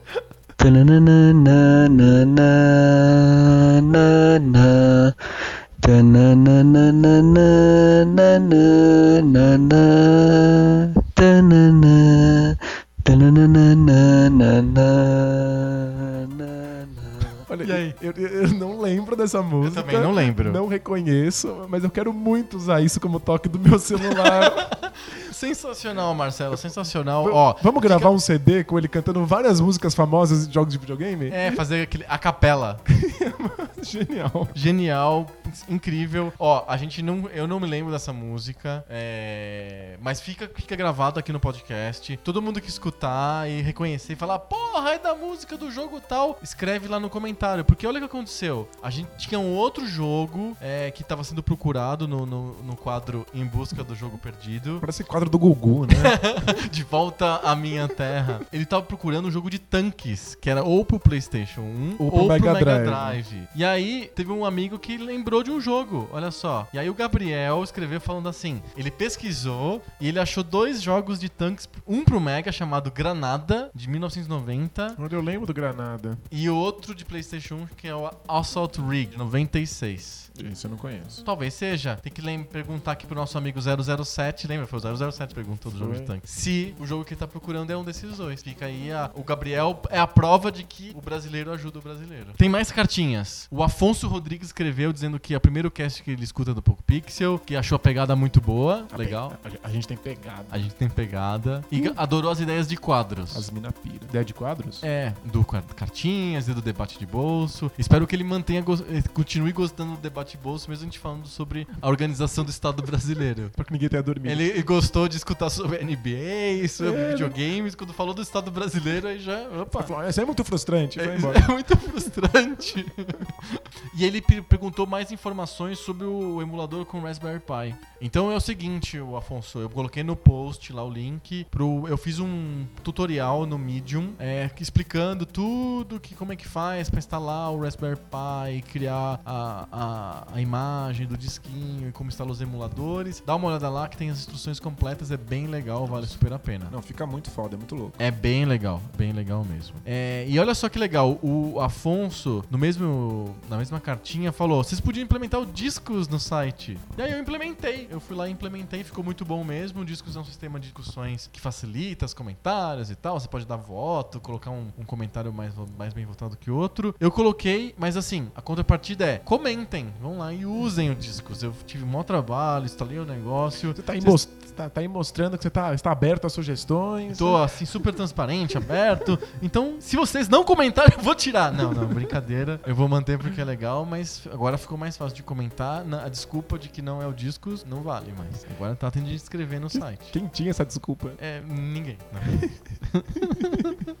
outra, outra coisa que mostra como nós somos abertos a, a sugestões. O Rafael perguntou como é que faz o download em MP3 dos podcasts. Porque ele quer escutar no busão sem gastar 3G. Eu também não, não gostaria de ficar gastando 3G pra escutar o Poco Pixel. Escuta outro podcast melhor. Mas é, a gente colocou o link lá pra baixar os MP3. Então no site agora tem um link lá, download. Aí você baixa, joga pro teu celular. Mas recomendo que você use algum programa de podcast específico. É muito mais prático do que ficar baixando É muito e prático. Jogando pro celular. É quando você tem Wi-Fi, ele baixa pra você, fica tudo bonitinho. Fica tudo lindão, ele assina, então baixa lá no, no pro iPhone, tem o, o i- próprio aplicativo nativo do iPhone de podcasts, é, e tem o Casts e tem o WeCast. Pro Android, que, que sugestões que você dá, Danilo? Eu, eu uso o Beyond Pod. Beyond Pod. É gratuito. Você escreve lá, Poco Pixel, ele vai encontrar, você clica em subscribe, assinar, pronto. Você escolhe com que frequência ele baixa, quantos ele baixa. É lindão, cheiroso, Funciona gostoso. incrível. Uhul. É uma delícia. Então, não fica nesse- nessa vida aí, sai dessa vida de ficar fazendo download lá no, no browser e assina o, pod- o- o podcast do Poco Pixel num aplicativo específico para podcasts. Hashtag fica a dica. Fica a dica. E aí tem outro e-mail aqui, outra cartinha do Gabriel, e que ele se solidariza comigo. Com você? É, porque eu falei, eu deixei escapar no último programa, que às vezes, quando eu acordo de sonhos intranquilos, eu fico com vontade. De virar uma barata gigante? Não, pior, de comprar um Wii U. Prefiro virar barata gigante. Então, ele falou que ele também, às vezes, tem desejo louco de comprar o Wii U. Que ele acha que um dia vai rolar um desbloqueio, um jailbreak, sei lá, alguma coisa desse sentido. Mas aí passa logo, né? É, é só sentar um pouco, respira, toma uma água, que a vontade de comprar o Wii U passa. Mas ele, ele se solidariza comigo. Tá vendo como esse negócio de Mario, é Mario Kart, Mario alguma coisa, funciona, assim, as pessoas têm, têm funciona, tem um vontade de revisitar, revisitar o- os bons tempos voltaram. E aí o Gabriel continua. Uma- ele dá uma dica pra jogar jogos antigos. Ele diz que o Wii, não o Wii U, o Wii é legal pra jogar jogos antigos. Ele é bom mesmo. Porque ele tem um. Você pode desbloquear lá com o tal do USB Loader. é, e aí você roda os jogos de Virtual Console. Ou jo- joga os jogos do Virtual Console. Que aí você compra oficialmente na loja da Nintendo os jogos antigos lá. deve- provavelmente da, das plataformas É, Nintendo. mas o Wii, o Wii é um console fácil de destravar. Tem essa, essa facilidade que você pluga um HD externo nele Hum, e você pode rodar os jogos através disso. Sei. E tantos jogos de Wii Wii, Quanto, quanto um monte de emuladores de consoles que esses caras fazem que rodam no É. software do Wii. É e o controle do Wii é bom pra jogar jogos antigos? Não, é uma desgraça. Mas eles, ele, ele existe um controle, acho que inclusive o nosso amigo Ele fala, leitor... o, é, o Gabriel escreveu aqui sobre o, o Classic Controller, que é muito bom de jogar. Isso, é um controle muito parecido com o do Super Nintendo. Ah, um osso. É, é um, tipo um controle osso pra você não ter que usar o controle do Wii, porque o controle do Wii é um alter, né? Aham. Você, você não vai querer jogar... Não, ele é de pé, né? Ele é estranho. É estranho, você teria que, tem que deitar ele só tem dois botõezinhos, é, não funciona. Então tem um controle só pra jogar jogos velhos. Legal. Gente, quem quiser falar alguma coisa sobre o Wii U, sobre o Kinect, sobre frustrações, Fora daqui. ou pra, se você quiser falar, eu achei esse podcast, esse episódio 5 do Pixel muito frustrante, escreve pra gente. Entra lá no nosso Facebook, facebook.com.br PocoPixel, entra no Twitter, que é o PocoPixel, entra no nosso site, pocopixel.com, co- entra lá no barra comentários, entra no Fale com a gente, escreve sua mensagem pra gente. A gente vai ler aqui. Quer mandar música, quer cantar? Manda seu, seu áudio e a gente publica aqui no podcast. Olha que coisa legal. E se você tiver um jogo que você não sabe qual é, manda aqui pro nosso quadro do Gugu. O quadro do Gugu em busca do jogo perdido. De preferência cantando a musiquinha. Cante a musiquinha que o brasileiro ajuda o outro brasileiro. Segunda-feira que vem, mais conversa nova. Sobre videogame velho. Falou.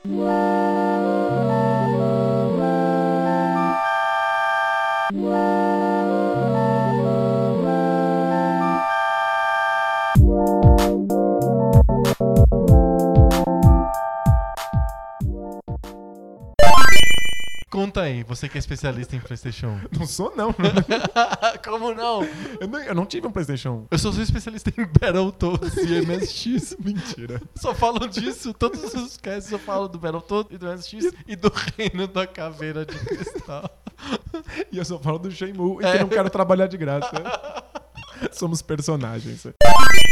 A gente fala muito de pirataria, né? A gente fala sobre pirataria, mas a gente não compartilha da opinião que deva ser feita, a gente não recomenda pra ninguém. Eu- A gente só fala que existe, ok? Beleza. Faz, ok. faz muito Essa mensagem foi trazida a vocês pelo departamento de vai da merda do Pokémon. Nossos advogados mandaram dizer Mandaram isso. falar isso. Isso. Até semana que vem. Até O que, que tem semana que vem? tem conversa velha. Conversa velha? Porra! sobre videogame novo? É uma boa. É- Tem muito podcast por aí que é conversa velha sobre videogame novo. É verdade. Nananana. É, vai ser difícil de tirar da cabeça.